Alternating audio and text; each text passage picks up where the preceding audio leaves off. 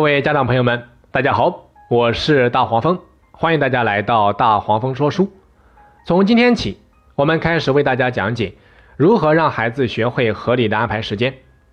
其实，要想让孩子学会独立的自我管理，不管是管理自己的时间，还是管理自己的物品，又或者说其他事情，家长一定要牢记以下两个准则。下面咱们分别来看一下。首先看第一个准则，孩子的事情让他自己做。家长必须要让孩子明白，这是我自己的事情，让他自己去思考该怎么做。如果家长凡事代替包办，那就剥夺了孩子成长学习的机会。好，再来看第二个准则，要教会孩子处理问题的具体方法。光让孩子意识到自己的事情自己做还远远不够，因为没有哪个孩子生下来就能够有计划的安排时间，他需要家长首先做示范，要教会他们应该怎么做。但是现实生活当中，很多家长很少会告诉孩子具体该怎么做，总是会觉得孩子还小，怎么做得了呢？大家千万不要这样想啊！不管孩子几岁，学不会，咱们就要反复的教。那以上两个准则是需要家长务必牢记的，因为接下来我们所讲的所有内容都是围绕这两个准则展开的。所以我建议大家在听接下来的内容之前，你不妨再次回忆一下以上两个准则的内容。其实，家长在教会孩子合理安排时间这件事情上，犯的最大的一个错误，就是常常把“快去做”这三个字当成了口头禅挂在嘴上。比如说，快去写作业，快起床，快吃饭，快睡觉，快刷牙，这些都是我们经常念叨的。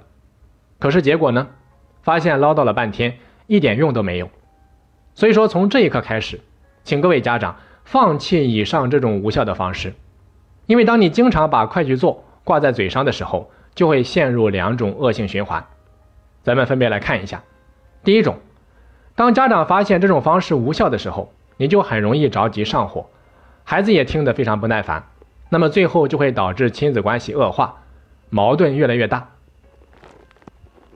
再来看第二种，家长的重复唠叨，就好比是一个闹钟，在提醒孩子什么时间该做什么事情。大家想一下。如果总是由你来帮助孩子管理时间，他自己就不会去想什么时间该做什么，最后孩子就会变成算盘上的珠子，拨一下动一下。所以说，要想解决这个问题，我们首先要让自己从过去那种错误的模式里面走出来。当我们停止错误的行为，这个时候本身就是一种进步。我在上一本书里面有讲到，我说观念的升级对于父母特别重要，因为观念不升级，我们永远活在黑暗里。所以，要想正确的教育孩子，我们首先要知道自己哪些观念需要升级。如果都不知道自己错在哪里，那谈什么改变呢？当我们从过去那种错误的模式里面走出来之后，我们要做的第一件事情，就是去践行第一条准则：孩子的事情让他自己做。关于这一条，不仅父母需要有这样的认识，还要让孩子也意识到，合理安排好时间是自己的事情。因为只有当孩子深刻的认识到这一点，他才会自愿的、自觉的做好。那如何让孩子意识到这个问题呢？其实，父母从孩子三岁开始，你就要逐步培养孩子，包括管理时间在内的自我管理能力。父母要经常向孩子强调，这些事情是你自己的责任，而不是别人的责任。你要经常这样强调。比如说，上幼儿园的时候，早晨睡过头了，很多孩子会怪妈妈没有叫醒他。认为责任是家长的，和自己没有半点关系。这个时候就要向孩子强调以上的观念，让他明白遵守时间是自己的事情。讲到这里啊，有一个问题需要大家注意：有些家长为了让孩子能够自觉的、主动的去做一些事情，他们会采用奖励或惩罚的方式。那从表面上看，孩子也确实在某段时间内做到了。可是这个时候的做到，并不是因为孩子发自内心的认识到了。这是他自己的责任，而是在利益的诱惑和害怕被惩罚的恐惧下做到的，这两者是有本质区别的。如果你没有让孩子发自内心的认识到这是他自己的责任，那么将当奖励和惩罚消失的时候，他就很有可能被打回原形。所以，父母一定要看到问题的本质。要想让孩子学会合理的安排时间，你就必须要让他认识到这是自己的事情。那奖励和惩罚是不是就不可以用了呢？各位，什么叫智慧？为什么我一直强调观念的升级特别重要？在这个时候就能够看出差异来了。普通的父母会把奖励和惩罚当成解决问题的主要手段，所以他们总是到处救火；而智慧的父母呢，他们会把奖励和惩罚当成是调味品，他们知道这不能够当饭吃，所以在看待问题上，他们会比普通的父母更深一个层次。在他们看来，奖励和惩罚只是帮助孩子强化自己的事情自己做这个观念时偶尔会用的一种激励手段，因为他们知道，就算一个人自律能力再强，他也需要偶尔给自己一点奖励或者说惩罚。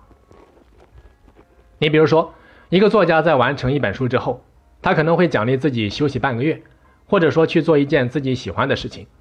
那如果没有完成，他可能会规定自己在接下来的半个月内。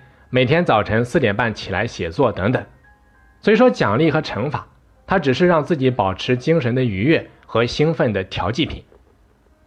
讲了这么多，还是为了向大家反复强调，要想让孩子学会自我管理，最重要的就是让他意识到这是自己的事情，自己的事情需要自己做。那要想让孩子真正的意识到这一点，光靠简单的向他们讲这是你自己的责任，而不是别人的责任是不够的。父母还需要做好以下两件事情，咱们分别来看一下。第一件事，需要通过建立习惯认知的方式，帮助他们去控制自己的行为。我在之前的课程里面有讲过，在孩子两三岁的时候，他们的神经还没有完全发育成熟，还没有良好的自控力，而且他们对于时间也是没有什么概念的。在他们看来，他们拥有最多的就是时间，那种感觉就好比一个人认为自己会长生不老。所以根本没必要在乎时间，更谈不上珍惜。这个时候你跟他们讲管理时间，他们根本就听不明白，或者说不在乎。所以我们需要通过建立习惯认知的方式，帮助他们去控制自己的行为。什么意思呢？就是通过让孩子养成良好的生活规律的方式，来帮助他们养成什么时间做什么事的习惯。你比如说，晚上九点钟必须上床睡觉。早晨六点钟是起床的时间，晚上八点到八点半是妈妈给宝贝讲故事的时间，每天只可以看三十分钟的动画片，每天早晨八点钟是出门时间等等。父母要通过不断的重复和引导，帮助孩子建立起这样的习惯认知，直到形成习惯。那么久而久之就会形成条件反射，孩子会不自觉的对时间产生概念，而且会让孩子产生自控力，知道什么时间该做什么事情。那除了以上通过帮助孩子养成良好的生活规律的方式来建立习惯认知之外，父母啊还可以通过设置触动按钮的方式来帮助孩子建立起习惯认知。什么意思呢？举个例子来说吧，小时候咱们都玩过一个游戏叫木头人，只要对方的手碰到你，你就被冻住了，就不可以再动了。其实这就是一种典型的触动按钮，所以父母也可以通过这样的方式。帮孩子建立起习惯认知，比如说，你可以跟孩子讲，你说宝贝，当妈妈坐在书桌前的椅子上时，不管我在做什么，那都是属于我的时间，你不可以过来打扰我。只要你不断的给孩子下达这样的暗示，那把椅子就会变成触动按钮，每当你坐上去，条件反射就会在孩子身上产生作用，这会让孩子明白，妈妈也有属于自己的时间。每个人的时间都非常的宝贵。再比如说啊，你还可以给孩子设置类似于以下的这些触动按钮，比如说，每次只要妈妈读完绘本，宝贝就要乖乖的闭上眼睛睡觉。你看，这就是一个非常好的触动按钮。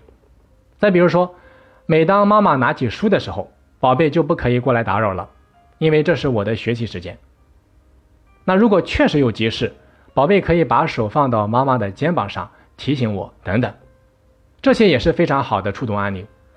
其实触动按钮是一种非常好玩的，而且有利于亲子互动的方式，建议家长多多使用啊。好的，下面再来看父母要做的第二件事情，让孩子通过体验自然后果的方式，明白时间的重要性。那关于什么是自然后果，我在正面管教那本书里面有详细的讲解。如果你还不是特别了解，建议大家回听那一堂课。之所以要让孩子体验自然后果，就是为了让孩子学会对自己的事情负起责任。如果他没有做到，他是要付出代价，或者说承担后果的。你比如说，你规定每天早晨八点钟必须出门，可是任凭你怎么提醒、催促，孩子每一次都拖拖拉拉、不紧不慢。那如果使用自然后果这种正面管教的方式，你就可以事先跟孩子打好招呼：“宝贝，从明天早晨开始。”妈妈再也不会提醒你八点钟出门了，因为这是你自己的事情。妈妈相信你有能力做好。不过呢，我还会在八点钟准时出门。那如果到点了，你还没有准备好，我会先出发。到时候你需要自己想办法去学校。在你讲完之后，孩子当时可能会答应的好好的，可是到了第二天早晨，他可能早就把昨天的话忘得一干二净了，还是像往常那样磨磨蹭蹭。这个时候，父母要做的就是按照约定办事。比如说，一到八点钟你就准时出门。那如果孩子已经比较大了，那就让他自己想办法去学校就好了。如果孩子年龄很小，你也可以到楼下待一会儿，然后上楼。可能孩子因为上学迟到了而冲你哭闹发脾气，但这就是他要体验的自然后果。这样他们才会真正的为自己的事情负起责任。当然啊。在使用自然后果的时候，也会有一些注意事项，所以我建议大家再去仔细的听一下前面那一堂课。那以上就是父母在帮助孩子意识到自己的事情自己做的时候要做的第二件事情。当我们帮助孩子建立起了这样的意识之后，在培养孩子合理安排时间的这一件事情上，就已经迈出了非常重要的第一步。那剩下的就是训练他们做到了。至于如何训练，我会在下一堂课。详细展开讲解，请大家持续收听。在课程结束之前啊，咱们对本节课做一个简单的总结。在本堂课，我们首先讲到了父母要想训练孩子合理安排时间，必须牢记两个准则。他们分别是：第一个，孩子的事情让他自己做，家长必须让孩子明白这是我自己的事情，让他自己去思考该怎么做。第二个准则。要教会孩子处理问题的具体方法，也就是说，要训练孩子从指导到做到，这也是我们在下一堂课要重点讲解的。那以上两个准则也是做好整件事情的核心，整本书我们都会围绕这两个准则展开。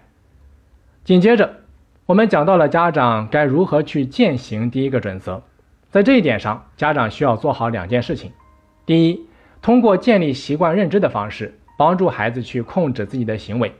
第二，让孩子通过体验自然后果的方式，明白时间的重要性。那同时，针对这两件事情，我们还给到大家一些具体可行的方向，希望大家在课后啊能够认真执行。好的，本堂课咱们就先讲到这里，我是大黄蜂，下期再见。